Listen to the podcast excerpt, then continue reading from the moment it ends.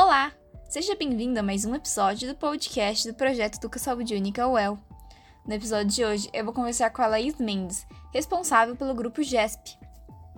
A nossa pergunta é: o que é o GESP e como ele começou?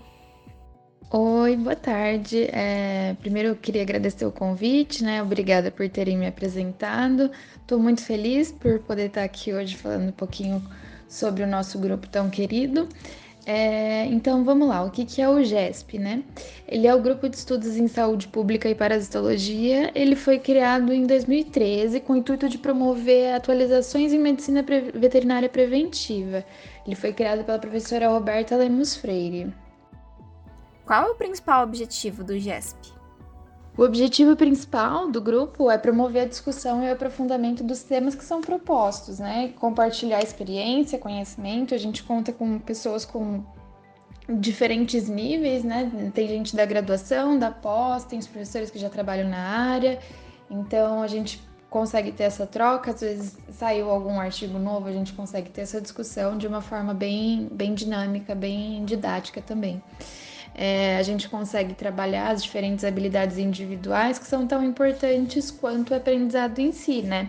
É, a gente pode desenvolver a afeição pela escrita científica, aprender a falar em público, que é sempre um desafio, e a gente sempre vai precisar, né? Tanto na graduação, quanto na pós, quanto na vida profissional, é, seja para apresentar uma tese, apresentar um projeto de pesquisa, apresentar um trabalho novo é, essa competência é super importante.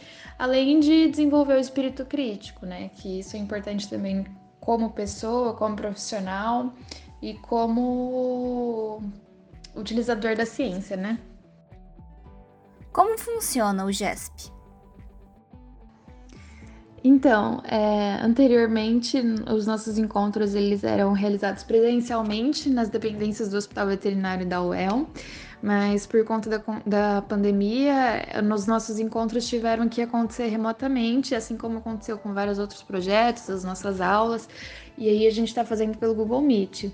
Teve um resultado positivo em relação, assim, o nosso número de ouvintes aumentou, né? Acho que o pessoal tem uma maior possibilidade de flexibilidade de horário, é, de repente está na correria, consegue pelo menos escutar a discussão, né? E o ponto negativo é que a gente ficou um pouco mais afastado. Acho que tá todo mundo vivendo na pele esse sentimento. As discussões elas são quinzenais, com os temas apresentados pelos próprios ouvintes mesmo. É, no início do semestre a gente senta, conversa sobre o que talvez fosse pertinente a gente discutir. E aí nesse semestre, a da vez foram as fake news na medicina veterinária. E aí, quem vai apresentar e discutir o tema proposto são os próprios ouvintes que participam do grupo. Normalmente, quem apresenta é aluno da graduação e eles são previamente escalados de acordo com isso que a gente sentou, decidiu, escolheu. E eles são sempre acompanhados por profissionais ou pós-graduandos. E aí, o que, que vai acontecer? Eles vão realizar uma busca intensiva de dado, artigo ou notícia que comprove ou desmistifique o tema que a gente propôs, né? Isso que é o bacana, a gente conseguir ver os dois lados, ou então às vezes tenha algum tema que não tenha um artigo que comprove exatamente aquilo. Mas a gente pega notícia, pega dado e a gente tira a nossa opinião sobre aquele assunto. Se aquilo é mais próximo de ser fake, se aquilo faz mais sentido ser verdade. E aí, depois dessa apresentação, a gente faz uma discussão entre os ouvintes, né? E vê a opinião de todo mundo, o que, que a maioria concorda, se alguém já conseguiu, já pesquisou alguma coisa sobre isso, porque às vezes acontece também, e isso foi explorado em outras formas, e aí vale, né, a gente compartilhar essa experiência. E aí, depois que a gente chega nesse consenso, o nosso conteúdo está pronto. Por que vocês escolheram a temática de fake news para serem tratadas na veterinária? Então, essa ideia surgiu, na verdade, porque no semestre passado a gente estava muito receoso ainda em relação à pandemia, tinha muita incerteza é, do agravamento da doença em relação à vacinação, tinha muitas vacinas saindo, a gente precisava entender como elas funcionavam, tinha a questão dos pets, de, do pânico, do potencial da doença ser zoonótica, antropozoonótica, dessa incerteza, essa insegurança, a gente sentiu a necessidade de esclarecer essas questões, né? E isso foi a temática do semestre passado. E aí, feita essa discussão, a gente viu a importância que isso tinha, né?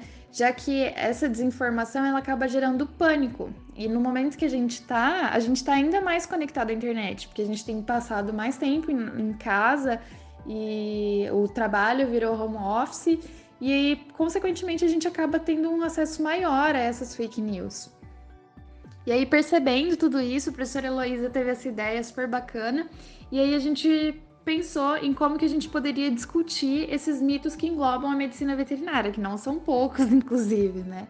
É, como é que a gente poderia discutir isso com ciência e com embasamento científico, já que grande parte dela pode causar ou dano para a população humana ou para a população animal como um todo. Só que a gente tinha um desafio e a gente queria muito que acontecesse, né? Que esse conhecimento, esse debate chegasse à população como um todo, porque a gente sabe que as pessoas mais leigas são as que tendem a acreditar mais nesses mitos. E também são as que têm menos acesso ao conhecimento científico, infelizmente. Por conta da linguagem, né, já que a maior parte dos artigos estão em inglês ou estão em alguma outra língua, e a compreensão também, né? Já que a escrita ela é um pouco mais rebuscada, é uma linguagem que nem todo mundo tem acesso. Além das complexidades dos temas, né? Que muitas vezes a gente exige um conhecimento prévio que só pessoas de ensino superior ou do ensino superior e da área da saúde conseguem entender.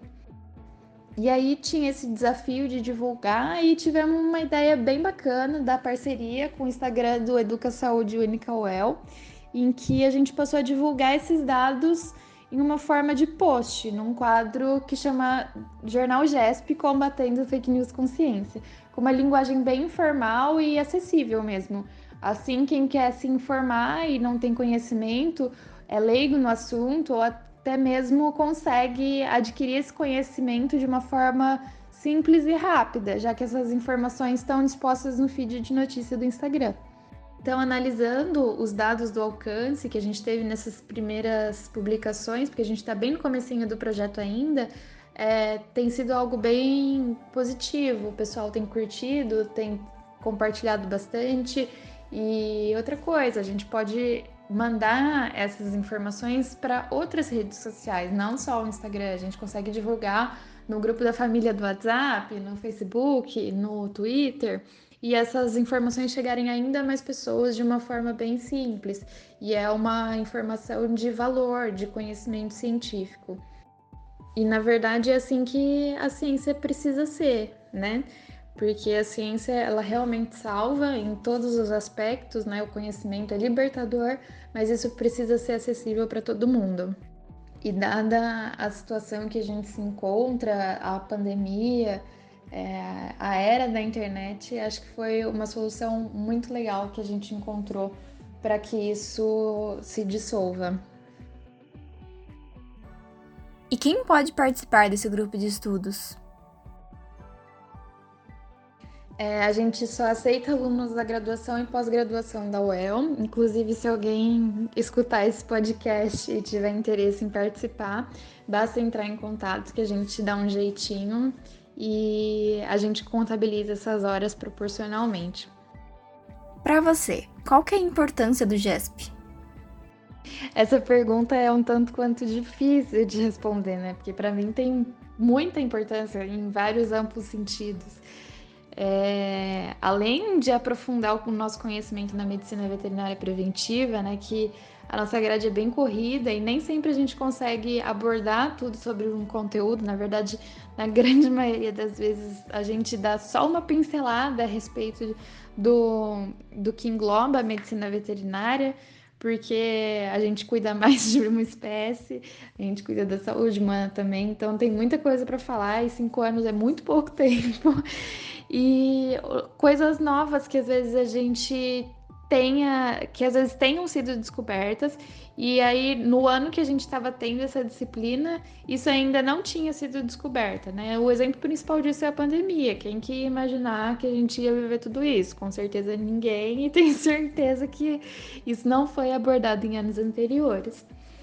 E a saúde única, né? Que é um tema que tem crescido bastante, tem ganhado muita visibilidade e com o grupo a gente trabalha isso super bem. Agora também eu preciso ressaltar a importância da extensão universitária que a gente está conseguindo.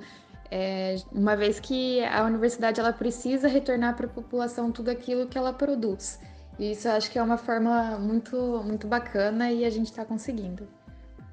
Então acho que é isso. Eu agradeço mais uma vez o convite. Fiquei super feliz de vir aqui falar um pouquinho com vocês.